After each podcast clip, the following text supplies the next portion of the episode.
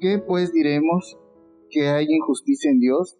En ninguna manera, pues a Moisés dice, tendré misericordia del que yo tenga misericordia, y me compadeceré del que yo me compadezca. Así que no depende del que quiere, ni el que corre, sino de Dios que tiene misericordia. Porque la escritura dice a Faraón, para esto mismo te he levantado, para mostrar en ti mi poder, y para que mi nombre sea anunciado por toda la tierra. De manera que de quien quiere tiene misericordia, y al que quiere endurecer, endurece. Gracias, hermano. Les pido que tengan sus Biblias ahí en este pasaje de Romanos capítulo 9. Romanos capítulo 9. En estos últimos meses en que muchos cercanos a nosotros han partido como consecuencia del contagio del SARS-CoV-2, gente valiosa, gente apreciada, quizás en más de alguna ocasión pudiéramos haber escuchado la expresión no es justo. No es justo. Que personas tal vez viles, infames, personas que han lastimado la sociedad pudieran haber perdido la vida, decimos, bueno, pero personas que de alguna manera, ¿verdad?, fueron de gran valor y de gran apoyo en el mismísimo servicio a Dios, no es justo. No es justo. Y cuando nosotros expresamos una queja así, bueno, literalmente lo que estamos haciendo es quejarnos del dador de la vida. Porque estamos eh, realmente diciendo, Dios no fue justo. No fue justo al permitir primeramente el contagio y Dios no fue justo al permitirle salir adelante de esa enfermedad. Ahora, estamos hablando aquí de enfermedad, pero pudiera haber muchas otras situaciones, ¿verdad?, que se han presentado en los últimos meses. Para algunos pudiera haber sido la pérdida de trabajo. Para otros pudiera haber sido, no sé, este, eh, el, ver postergadas muchos de los sueños o aspiraciones que se tenían antes de, que iniciara la pandemia, ¿verdad? Eh, a mí me ha tocado celebrar 15 años, bueno, ya no 15 años, sino casi 17 años, porque las chicas que iban a celebrar los 15 años, pues no los pudieron celebrar hasta año y medio después. Entonces, situaciones como esta que pudieran decir, no es justo. Ahora, si en esos términos, ¿verdad?, de, de, de, situaciones de enfermedad o de muerte, tenemos este tipo de pensamientos, imagínense ustedes en términos de lo que implica ya el destino eterno de un hombre. No es justo que fulano se vaya al infierno, pudiera decir alguien. No es justo que alguien pueda ir a este lugar de tormento. No es justo. Pero miren ustedes que hay personas que en relación con esto pudieran decir eso. No es justo. No es justo. Y cuando estamos estudiando Romanos capítulo 9 y en esta mañana estamos retomando nuestra serie de mensajes sobre esta interesante carta, yo quiero recordarles que el apóstol Pablo ha presentado un argumento verdaderamente eh, que nos simbra, que nos estremece. Es el argumento que encontramos en el versículo número 13. Muchas personas han tratado de justificar esta palabra, han tratado de suavizarla, han tratado de entenderla diferente. Pero mire, la Biblia dice lo que dice. A Jacob amé. ¿Y a Esaú? Ahora, ¿cuántas pudieran en esta mañana decir, Dios no es justo? ¿Por qué a Jacob sí y por qué a Saúl no?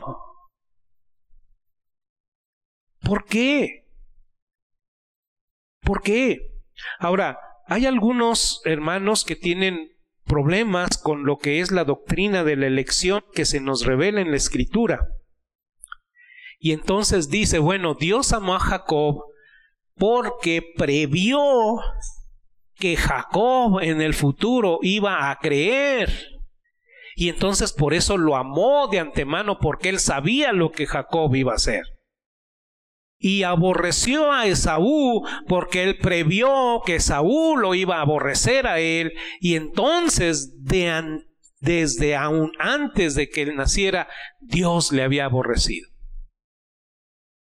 Pero miren que la escritura no nos da la oportunidad de, de pensar en esta, en esta forma, porque dice que aun cuando no habían hecho ningún mal y ningún bien, y, si no, puede usted ver el versículo número 11, dice, pues no habían aún nacido, ni habían hecho aún ni bien ni mal, cuando qué? Cuando Dios ya había elegido amar a Jacob y aborrecer a Esaú. Y entonces, verdaderamente que es una declaración que nos simbra, ¿no? Porque nuestra mente humana inmediatamente pues se proyectaría a decir, no es justo. Hoy hablamos de ese término que dice piso parejo para todos, ¿verdad? todos tengamos las mismas oportunidades. Oportunidad Saúl y si se dio a Jacob, no es una injusticia. Si Dios le dio la oportunidad a los judíos y no se la dio a los mayas o a los aztecas que, que, este, hacían sacrificios humanos, inmediatamente entonces viene la pregunta. ¿Es Dios, el Dios de la Biblia, un Dios injusto. Y ese, por cierto, es el título de nuestro mensaje en esta mañana, queridos hermanos. ¿Es Dios injusto? El versículo 11 nos dice, pues no habían aún nacido, ni habían hecho aún ni bien ni mal, para que el propósito de Dios, conforme a la elección, permaneciese, no por las obras, sino por el que llama. Qué difícil, hermanos, nos resulta aceptar esto. Qué difícil nos resulta aceptar esto. Generalmente nosotros tenemos la intención de, llegar a, a decir, bueno, fue mi disposición personal la que me hizo aceptar a Cristo en mi corazón. Fue mi voluntad la que finalmente se doblegó a la voluntad de Cristo. O fue eh, este de alguna manera por mi religiosidad, por mi disposición a una vida religiosa por la que llegué al conocimiento salvador de Cristo. Y así entonces, de alguna manera, hermanos, todos parece que quisiéramos tener el crédito de alguna manera por esa sabia decisión de habernos arrepentido de nuestros pecados y creído en el Señor Jesucristo. Pero, amado hermano, la escritura nos dice que no, oye, despójate de esa idea. Tienes que ser más humilde y reconocer que de no ser por la gracia de Dios, tú estarías irremediablemente perdido. Así hayas nacido en el hogar de un pastor. Así hayas nacido, ¿verdad? Como hijo del mismísimo Moisés. Ahora, usted sabe, en la Biblia nos da testimonios bien fuertes, ¿no? De, de, de, de grandes hombres de Dios cuyos hijos fueron realmente distanciados de la persona de Dios. Y Dios tuvo misericordia del Padre, pero no tuvo la misma misericordia hacia los hijos. Ahora, yo espero que usted me vaya siguiendo con, estos, con, este, con este pensamiento, ¿verdad? La escritura no suaviza, sino afirma fuertemente lo que el versículo 13 está diciendo en los versículos que vamos a usar como meditación en esta mañana. Pablo ya sabía que muchos responderían con una objeción a esa declaración de a Jacob amé y a Esaú aborrecí. Muchos dirían, Dios es un Dios injusto. Y así que se adelanta y dice, ¿qué pues diremos? ¿Que hay injusticia en Dios? De ninguna manera, de ninguna manera. Ahora, si nos quejamos de la injusticia por el contagio de una enfermedad, ¿cuánto no se hará cuando está de por medio el destino eterno del hombre? Así que nos debe quedar claro esta verdad. ¿Y por qué nos debe quedar claro esta verdad, hermanos, que nosotros vamos a estudiar en esta ocasión? Primero, porque aquí lo que estamos viendo no es la opinión de Pablo. Lo que yo les voy a presentar el día de hoy no es mi opinión personal. Lo que yo les voy a presentar aquí es la mismísima palabra de Dios. Es Dios hablando. Y por eso debemos nosotros creerla. Dice la escritura, toda escritura es inspirada por Dios. No podemos decir que Romanos 1 al 8 es inspirado y que Romanos 9 no lo es. Romanos 9 también es una porción inspirada de la palabra de Dios. Más aún, si nosotros vemos ahí a, Pedro escribiendo en su segunda carta en el capítulo 3, verso 16, vamos a ver que Pedro reconoce los escritos de Pablo como inspirados por el Espíritu Santo de Dios. Y dice que algunos eran difíciles de entender, eran difíciles de comprender, pero reconoce que son la mismísima palabra de Dios. Por eso entonces esta porción de la escritura, hermanos, la debemos tomar así como tal. Pero en segundo lugar, porque está en concordancia con el resto de las escrituras. ¿Sí? Una manera de que usted pueda, pueda saber si su interpretación de la Biblia es correcta, pues es ir a otras escrituras para ver si las otras escrituras también enseñan o afirman lo mismo. Y entonces cuando nosotros vamos al contenido de todo este capítulo 9, usted verá una gran cantidad de referencias al Antiguo Testamento, empezando por el versículo número 7. Si su Biblia tiene algunas letras pequeñas ahí, bueno, usted puede ir viendo las referencias. En el 9.7 hay una referencia a Génesis 21.12. Luego, en el versículo número 9 hay una referencia a Génesis 18:10. En el versículo 12 una referencia a Génesis 25:23. En el verso 13 una referencia a Malaquías 1, 2 y 3. En el verso 15 que vamos a estudiar en esta mañana hay una referencia a Éxodo 33, 19.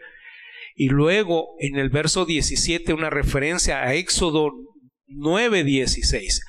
Y, más adelante sigue hablándonos de referencias antiguotestamentarias como en Isaías 45, 9. Ahora, yo no sé si usted ha visto algún capítulo de la Biblia que tenga tantas referencias del Antiguo Testamento como las que tiene este capítulo número 9, pero casi cada versículo tiene una referencia del Antiguo Testamento. ¿Por qué? Porque Pablo quiere que nos quede bien claro, lo que está enseñando no es algo nuevo, es algo que la escritura ya ha enseñado desde antes. ¿Sí? No es una enseñanza, enseñanza nueva. Ahora, ¿cuál es el punto que Pablo ha venido estableciendo desde que nosotros estudiábamos Romanos capítulo 8? Pablo una de las cosas que ha estado estableciendo es que la salvación del hombre es segura o como nosotros le llamamos hoy, la seguridad de la salvación. Ahora, vamos a pensar. ¿A quién, quién piensan de ustedes que es el hombre más piadoso entre nosotros o la mujer más piadosa entre nosotros? Bueno, yo sé que hay muchos piadosos entre nosotros, todos piadosos entre nosotros, pero voy a utilizarlo como ejemplo, a Pastor Genaro. Ahora, vamos a pensar, permítame usarlo como ejemplo, querido hermano. Pero vamos a pensar que la salvación de Genaro Martínez Jiménez dependa de Genaro Martínez Jiménez. Si la salvación de Genaro Martínez Jiménez dependiera de la piedad de Genaro Martínez Jiménez, ¿qué nos dice hermana Lupita? dice la hermana Lupita. No, también el hermano lo cree así. ¿Verdad que si la salvación dependiera enteramente de nosotros, no sería segura? ¿Por qué? Porque usted y yo somos pecadores, porque usted y yo fallamos, porque usted y yo somos débiles. Entonces, para que la salvación sea algo seguro verdaderamente, debe depender enteramente de Dios. Y entonces, si la salvación es algo enteramente de Dios, entonces, hermanos, la salvación nuestra es una salvación que 100% segura. Mire, hoy en día los, los, hombres, ¿verdad? A, través de, de, los avances que tiene la tecnología y la ciencia, nos pueden decir, ¿verdad? Y usted compra y dice, este producto es 99.9% seguro para quitar las bacterias, los virus, hasta el SARS-CoV-2, hasta el COVID, ¿verdad? Y uno dice, bueno, ¿y el 0,1%? ¿Y qué tal que el 0,1% por ahí se queda? Pero cuando hablamos de salvación no podemos hablar de que nada más es el 99.9%. Tiene que ser el 100% o nada. Y para que la salvación del hombre pueda ser al 100%, entonces esta debe depender enteramente de Dios. Enteramente de Dios. Ese es el punto que Pablo ha estado desarrollando. Y por lo tanto, entonces, él nos hace la siguiente proposición en estos versículos que les invito a considerar brevemente. Como el soberano, justo, universal, Dios no es injusto para conceder misericordia a algunos y para endurecer a otros. Ahora, voy a repetir otra vez esta proposición porque es una proposición bastante desafiante. Dice, como el justo, soberano, universal que Dios es, Dios no es injusto para conceder misericordia a unos y para endurecer a otros. Ahora, la primera parte nos gusta, ¿verdad? Que Dios sea justo dando misericordia a unos.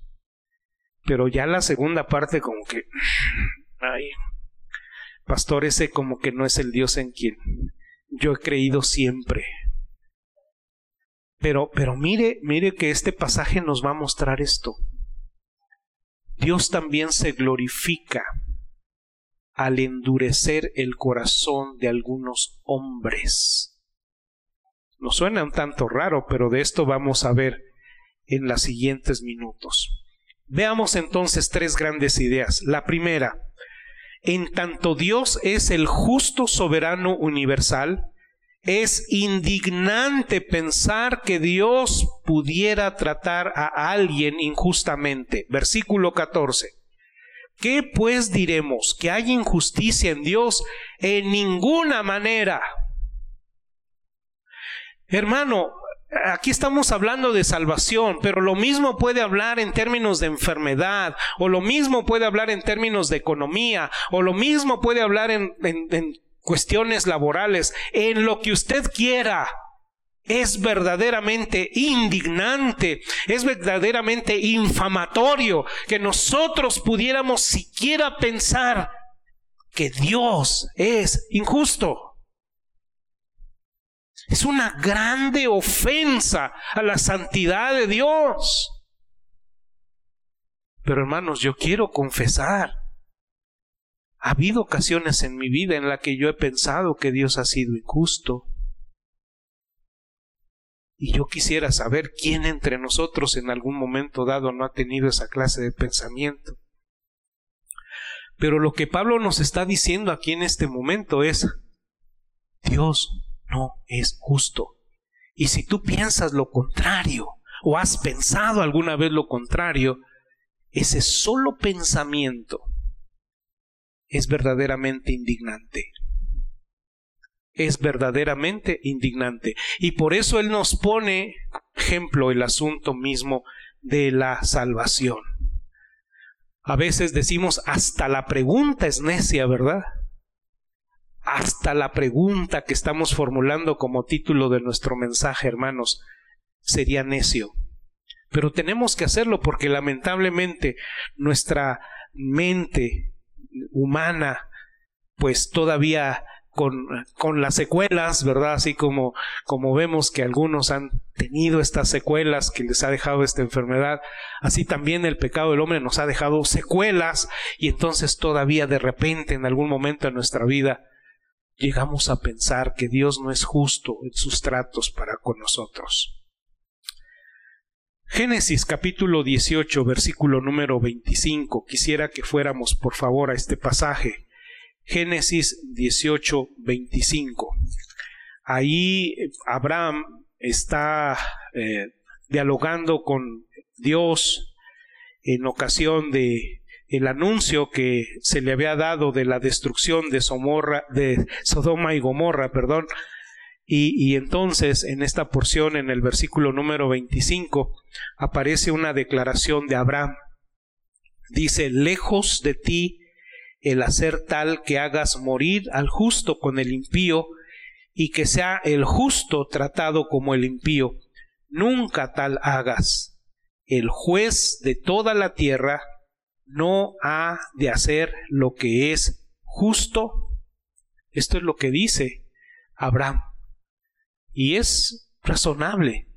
Si Dios es el juez de toda la tierra, si Dios es el juez del universo, no se espera que Él actúe con perfecta justicia. Pero como parte de la locura del ser humano, hermano, nos es más fácil culpar a Dios de injusto que asumir nuestra culpabilidad debido a nuestra ceguera.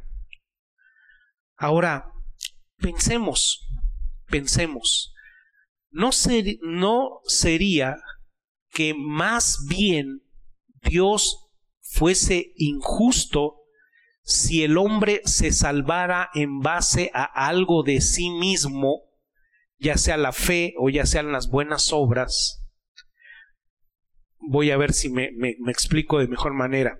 Aquí estoy tratando de contrastar la idea de lo que es la salvación obrada por la elección de Dios con la idea de que la salvación es producto primeramente de la voluntad del hombre o del libre albedrío del hombre.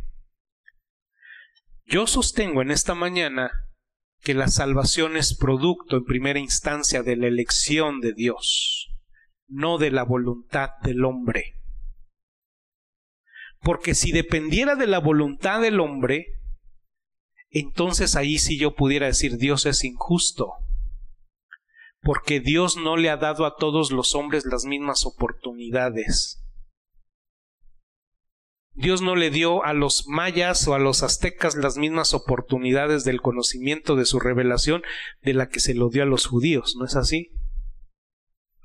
Dios no le dio las mismas oportunidades a aquellos que venimos al conocimiento salvador de Cristo Jesús por el testimonio de, un, de haber nacido y crecido en una familia cristiana que nos llevaba a una iglesia todos los domingos hasta que finalmente, ¿verdad? El Espíritu de Dios nos llevó a un punto de decisión y, y fuimos convertidos a la que pudieran tener personas que nacieron en un hogar donde papá y mamá decían que eran ateos gracias a Dios. Dios sería injusto si, esa fuera la base, porque no todos tenemos las mismas oportunidades, porque no todos tenemos la misma personalidad. Mire, yo no sé si usted lo ha percibido, pero hay personalidades o caracteres personales que son tienen más predisposición a las cuestiones espirituales, ¿sí o no? Para empezar, ¿quiénes son más predispuestos a la espiritualidad, las mujeres o los hombres? Las mujeres, luego le dicen las mujeres, ¿verdad? La verdad es que sí. A los hombres a veces hay que arrastrarlos a la escuela dominical. Viejo, ya apúrate. ¿Verdad? En capacidades intelectuales. Ahí sí no voy a preguntar, ¿verdad? pero, pero, pero las capacidades intelectuales son diferentes unos a otros. O, o, o, este, también eh, la predisposición a, confiar. Hay personas entre nosotros que tienen una personalidad que les hace ser más desconfiados que otros, ¿no es así? Entonces, aquí no hay celo parejo y entonces en ese sentido Dios si hubiera sido injusto. Además, hermanos, demandar equidad presupone la existencia de derechos y el que estos hayan sido violados. Y debido a que todos hemos pecado, ¿sabe usted? No tenemos derechos. No tenemos derechos delante de Dios. Eh, estaba tratando y he estado teniendo semanas luchando con esta mente que ya después se me olvidan las cosas, pero a ver si entre nosotros hay algún, algún licenciado que nos pueda ayudar. ¿Cómo se les llama a las personas, eh, el título que le dan a las personas que están en la prisión? Hay un término que utilizan, y lo escuché porque cuando fuimos a predicar ahí al centro de este especial de retención, este, pero habla, se, se refieren a ellos como personas sin derechos el castigo los ha llevado a, perder sus derechos. Entonces, cuando nosotros hemos pecado, hermanos, espiritualmente estamos en esa condición. No tenemos derechos. No tenemos derechos. Y entonces acusarlo de ser injusto por no concedernos misericordia y salvación, hermanos, pues la justicia lo único que esperaría para con nosotros es recibir el castigo que merecíamos. Recuerda usted que en Mateo capítulo 20, y no vamos a leerla porque es una parábola muy larga, pero quiero que por ahí la note, Mateo 20 del 1 al 16, se nos habla de la parábola de los obreros de la viña. Recuerda usted que nos presenta una persona que hizo la contratación de obreros a lo largo del día y a, los que a los que empezaron a trabajar a la primera hora les prometió un salario y luego todavía salió otras horas más tarde y contrató a otros y luego salió más tarde y contrató a otros y luego la parábola nos dice que casi faltando una hora para que terminara el horario laboral contrató a otros y entonces cuando llegó el tiempo, ¿verdad?, del pago, pues los que trabajaron más dijeron, no, pues, ah, pero la parábola nos dice que empezó pagándoles a los que habían empezado a trabajar al último. Y resulta que cuando les empezó a pagar, le pagó, les pagó lo que les había prometido a los que habían empezado a trabajar desde temprano. Entonces, ¿cuántos de ellos dijeron, no, pues si a ellos les pagaron así, pues a mí me va a pagar más? Pero resulta que cuando llega el pago a ellos, le da lo que convenía. Y esta parábola, hermanos, nos presenta dos ideas. Por un lado, la de recibir lo que merecíamos, porque ese es el trato. ¿Y cuál fue el trato, hermanos, que Dios estableció con el hombre? Si tú obedeces, pero si desobedeces, ¿qué va a pasar? El día que de él comieres, ciertamente morirás. Entonces, ¿cuál es el pago justo? Morirás. Ah, pero hay otro elemento, que es el elemento de la gracia. Lo que tú no te mereces, yo te lo doy. Y esa es la idea de la salvación. ¿Sí? ¿Podemos acusar de injusto a este hombre? No, porque él está dando lo que, es, lo que se convino. Y entonces cuando nosotros pensamos en términos del castigo al, al ser humano por causa del pecado, no podemos acusar a Dios de injusto, porque Dios lo estableció con claridad. El alma que pecare César morirá. Ese es el trato. Ese es lo justo. No podemos acusarlo de injusto. Como pecadores, hermanos, Jacob y Esaú merecían la ira de Dios. ¿O, a poco Jacob era mejorcito que Esaú?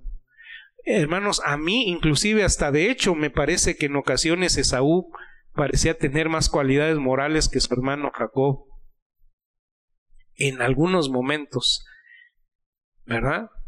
Sí, ustedes puedan decir, pero pastores, que mire, él se casó con esto, así. Pero hermanos, tan pecador era Jacob como lo era Esaú. Tan pecador, ¿verdad? Tan pecador era, era, era Isaac como lo era Ismael. Pero, ¿a quién escogió Dios? ¿A Isaac o a Ismael? ¿A quién escogió Dios? ¿A Jacob o a Esaú? A Jacob. A Jacob. Como pecadores, ellos merecían la mismísima ira de Dios.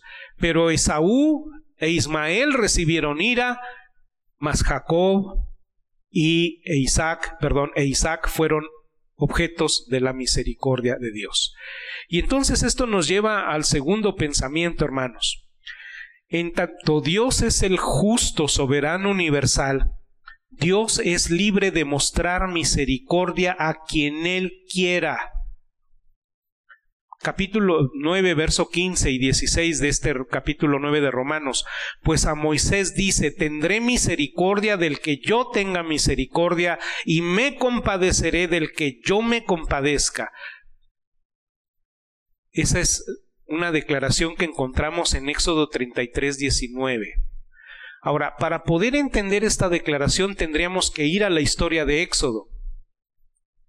No vamos a leer, no se me asusten, no vamos a ver toda la historia de Éxodo. Pero recuerde, Moisés había subido al monte Sinaí. Dios le entregaba las tablas de la ley. ¿Y qué es lo que estaba haciendo el pueblo abajo? Estaba adorando un ídolo. Entonces Moisés baja y Dios emite juicio sobre el pueblo que estaba adorando el ídolo. Los líderes fueron juzgados, ¿verdad? Y entonces Moisés después de esto vuelve a subir al Sinaí para interceder por el pueblo. De hecho, Dios le había dicho, hazte a un lado, ¿verdad? Voy a hacer de ti una nación, ¿verdad? Y permíteme, hazte a un lado porque voy a desaparecer a estos. Y entonces Moisés sube y empieza a, mostrarse como intercesor y, encontramos una oración muy similar a la que encontramos aquí en Romanos 9 para con Pablo, ¿verdad? Señor, mejor quítame del libro de la vida, pero dales la oportunidad, dales el chance, ¿verdad? A, los israelitas que te fallaron para poder estar en tu presencia. Y entonces, en medio de todo esto es cuando Dios le dice, mira, pídeme lo que quieras. Y Moisés le dice, muéstrame tu gloria. Y entonces Dios accede a este deseo de Moisés. Tú vas a ver mi gloria. Y cuando Moisés ve la gloria, entre otras cosas, él ve la misericordia de Dios. Pero Dios le dice, de quien yo tenga misericordia, la tendré. Y de quien no, no la tendré porque esa es mi prerrogativa de Dios soberano. Y yo espero que todos entendamos esto, hermanos. Porque hoy el mundo ha, creado un Dios tan blandengue que hasta dice, no, al final Dios es una sedita. ¿Cómo crees que va a mandar a alguien al infierno? No, hermanos. Dios es un Dios justo. Y, y, en lugar de sorprendernos por qué es que Esaú y por qué es que Ismael no gozaron del favor de Dios, lo que debería sorprendernos es por qué Dios tuvo misericordia de Isaac y por qué Dios tuvo misericordia de Jacob, porque merecían el mismísimo castigo. Merecían el mismísimo castigo. Entonces, en el contexto en el que se dirigen estas palabras para nosotros, vemos, vemos todo esto. Pudiéramos parafrasear, hermanos, la respuesta de Dios que encontramos allá en Éxodo 33, 19 y que repite aquí en el versículo, eh, en el versículo número 15, eh, Pablo, algo como esto. Esta es la esencia de lo que soy. Mi gloria se muestra por mi libertad de mostrar misericordia y compasión a quien yo desee. No estoy obligado a mostrar misericordia a nadie, porque todos merecen mi juicio, pero soy libre de mostrar mi gloria, tanto dando misericordia a algunos como reteniéndola a otras. La salvación, hermano, no es algo que Dios debería otorgar a los seres humanos. No es algo que Dios debería otorgar a otros por igual. Lo fundamental ante todo es la revelación de su gloria. Y, aquí quiero hacer un paréntesis, hermanos, para que nos quede claro. Porque a veces hemos hecho del Evangelio algo homocéntrico, algo centrado en el hombre y, el Evangelio no debe ser algo meramente centrado en el hombre, sino centrado en Dios. El centro de todo debe ser Cristo, el centro de todo debe ser Dios. Y déjeme decirle una gran verdad que a lo mejor le pega duro al corazón. Pero Dios en primera instancia no lo salvó a usted porque le ha llamado a usted, sino porque amó a Cristo y porque eso glorifica a Cristo, el salvarle a usted. Así que deje de quitarse, quítese de su mente esa idea mimada de que, ay, Dios me ama tanto porque soy tan bueno. No. Dios nos ha amado porque ama a su Hijo Jesucristo y quiere mostrar su gloria en su Hijo Jesucristo y a través de rescatarnos a nosotros es que su Hijo es glorificado y que Dios es glorificado. Así que por encima de nuestra propia salvación ponemos la gloria misma de Dios. ¿Me entiende entonces usted este pensamiento?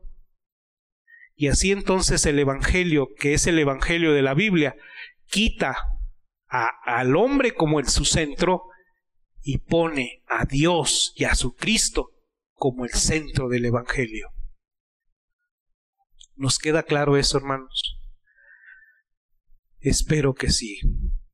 Y entonces el versículo 16 refuerza con una conclusión. Así que no depende del que quiere, ni del que corre, sino de Dios que tiene misericordia.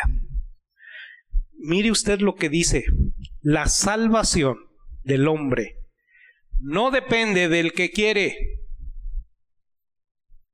tampoco depende del que corre. ¿Qué significa esto? Aquí hay dos aspectos. La primera implicaría la voluntad, la decisión. La salvación no depende de la voluntad o de la decisión del hombre. Eso es lo que nos está diciendo. No depende del que quiere, tampoco depende del esfuerzo del hombre, porque no depende del que corre. ¿Qué es lo que pasa? algunos de nosotros ya nos cuesta trabajo correr, ¿verdad?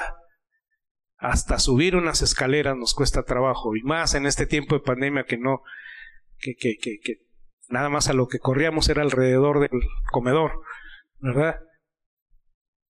Pero no depende del esfuerzo humano.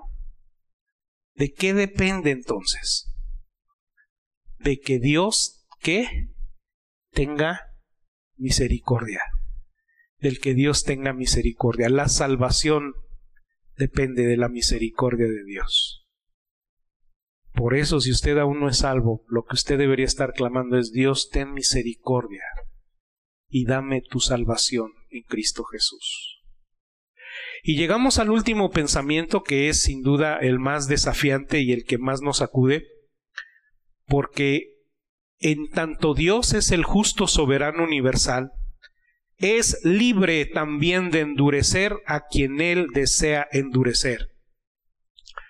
Y para, para argumentar o para fortalecer su argumento, eh, Pablo utiliza un testimonio del Antiguo Testamento. Verso 17, para esto mismo te he levantado, perdón, leo antes, porque la escritura dice a Faraón, para esto mismo te he levantado, para mostrar en ti mi poder y, que, y para que mi nombre sea anunciado por toda la tierra. Ahora, nosotros a veces pensamos que Dios solamente levanta a los justos, ¿verdad? Para, para mostrar su gloria. Pero ¿qué es lo que nos está diciendo este pasaje? Que Dios aún permite el levantamiento de los malos para mostrar su gloria. Y esto nos resulta difícil de creer, ¿verdad? A ver, pastor, váyase más despacio porque no entiendo. No entiendo.